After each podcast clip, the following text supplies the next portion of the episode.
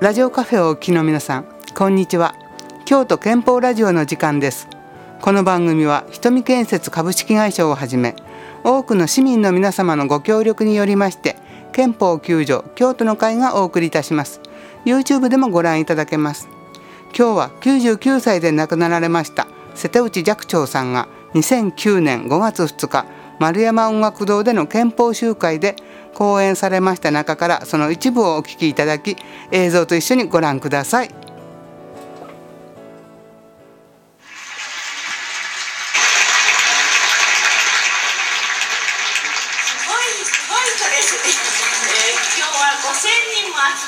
ってことを聞きましてあのびっくりしたんですけども私はあの東北の天台で、えー、時々奉しておりますがその時に大体これくらいなんです。もうちょっと多いくらいなんですね。だか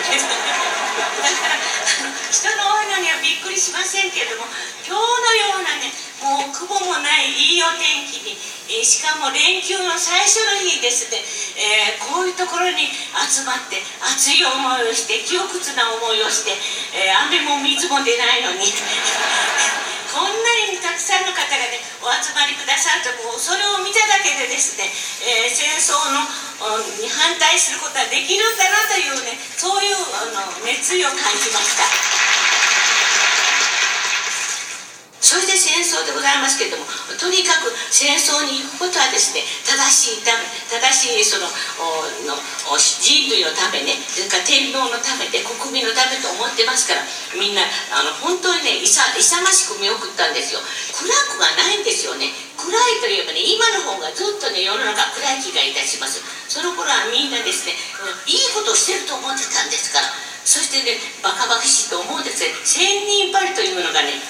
流行りましてですね千人針というのはあのさらしをそのさらして腹巻きのようなものを作りましてね、えー、そこに女の人がですね赤い糸でねこうあのたまたま作るんですよ。でそれを千人の女の人がその千人針の腹巻きを作りますってそれを戦地の兵隊さんに送るんですね。で兵隊さんそれを腹に巻いてね、えー、行けば弾が当たらないっていうんですっねそれでもうその町中にねその女の人が立ってですね息子が息子のためにあるいは出世した夫夫のためにって言ってその千人針してくださいって立ってるんですよ。で女学校ですから女学校の入り口にも立ってる。それからあの授業中にもね千人針が回ってくるんですよ。すると授業をやめてですねみんなその千人針するんですね。しかしそれはですね本当はお腹に巻きますとね弾が当たったらそのねたまたまにね毛糸あの糸のたまたまにね、えー、くっついてですねとてもねそれ具合が悪かったんです本当は。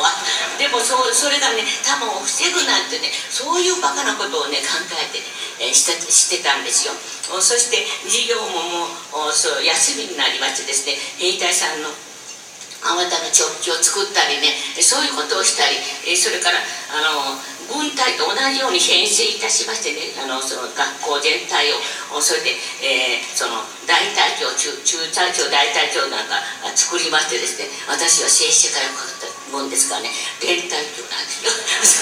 それでみんなに号令かけてバカじゃないかと思いますね。戦争でいろんな思いをいたしましたけれどもこもう戦争というのはですねどんな美ジレイクをつけてこれはいい戦争だと言ってもですねろくな戦争はありません。戦争というのは全て人殺しですからねこれは良くないんですね、えー、それで出家いたしまして、えー、その釈迦の教えの一番根本はですね殺すな殺殺す、殺す殺させる中で殺す中で殺させる中でという言葉がございます。殺してはいけない。全てのものを殺してはいけない。殺させてもいけない。えこれがあその仏教の思想の根本でございます。しかしその時の長い戦争の時はですねお坊さんが誰も立ち上がらなくてですね、えそして、え殺したり殺ささせたりしたわけですよ。それを今仏教界は非常に反省しております。そして今度はですねもしもその戦争が起こる時はですね、えそれはお坊さんたちがもう前に恥ずかしい思いをしてる。今度はもう全部で立ち上がってですね戦争に反対しようと今言っておりますけども実際どうなるかまだ分かりません私私は少なくともですね、えー、もう戦争に反対する主義でおりますあたとえとっ捕まってですね、えー、牢屋に入れられてもですね戦争反対を貫こうと思っております。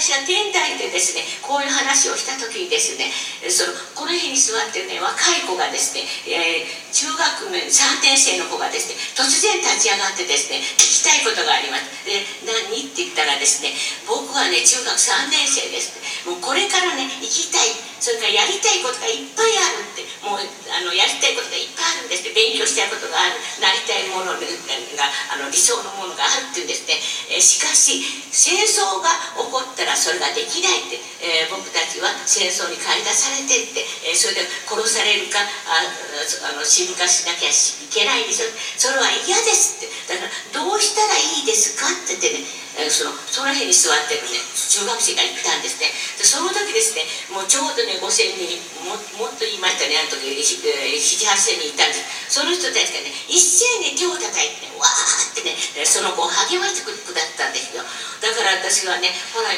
の見てごらんなさい。みんなねこれだけの人たを応援してるのよってだから戦争が起こらないようにね、えー、いやもうみんながね頑張ってくれるからね安心しなさいって言ったらね。あそうですか。じゃあ戦争が起こらなきゃいいですけどって言ってね、えー、その 座ったんですけどね、そのもう小さいね子供のねが思ってることそれがもう本当だと思うんですね。あでもそこでいかにね戦争がねのためにその彼らがひどい目に遭ってるかってこともねまた目で見てきました。だからどこの国ですね地球のねあらゆるところですね戦争があってね爆爆撃があってですね、子供が殺され親が殺されですね学校に行けない子が、できるこれはこれがもうねもう許されないことなんです。ですからどんなことがあってもですね私たちは戦争に反対しなければいけない。共に今生きていく地球のあらゆるところのね人たちが戦争がなくですね平和に暮らして、え貧しくっても平和に暮らして子供は全ての子供がですねお腹にいっぱい食べられてそれで学校に行けるねそういう時代が来ないとですね本当の平和とは言えないと思います。そして私どもが力がなくってもですね自分一人の力がなくってもですねもうみんなが力を合わせればですね強い力になります。ですからみんなが力を合わせてですね少なくとも私は戦争を反対しますというね意思をきちんと作ってですねそしてやっていきたいもんだと思います。私が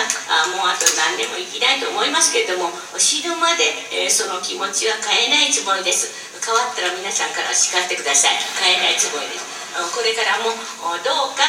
皆さんは今ここに集まってきてらっしゃるのはそういう思いを持ってる方が集まってきてらっしゃると思いますからどうかその気持ちをですね大切にして、えー、もう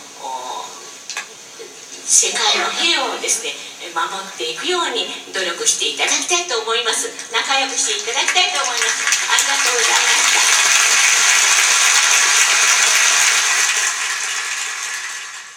寂聴さんありがとうございました。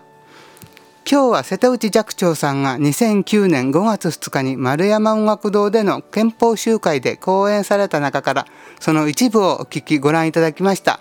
この番組は瞳建設株式会社をはじめ